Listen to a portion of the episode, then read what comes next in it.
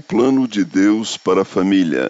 Mensagem número 15. Jovens sem nenhum defeito.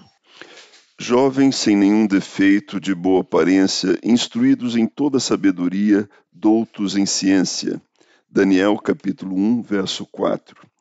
Daniel era um jovem da aristocracia quando sua nação foi conquistada pela Babilônia. Ele foi arrancado de sua pátria, do seu lar, deixando para trás o seu povo, sua bandeira e seu templo.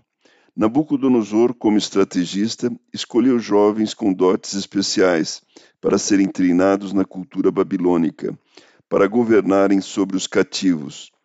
Quais foram as qualificações requeridas?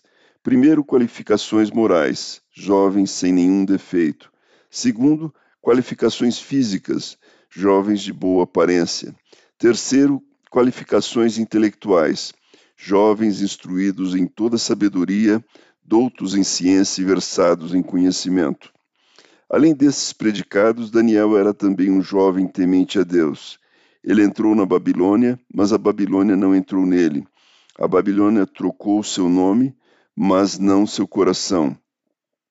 Ele foi para a terra dos deuses, mas continuou sendo fiel ao seu Deus, o único Deus vivo e verdadeiro. Ele resolveu firmemente em seu coração não se contaminar com as iguarias da mesa do rei. Deus honrou Daniel, dando-lhe firmeza, sabedoria e discernimento.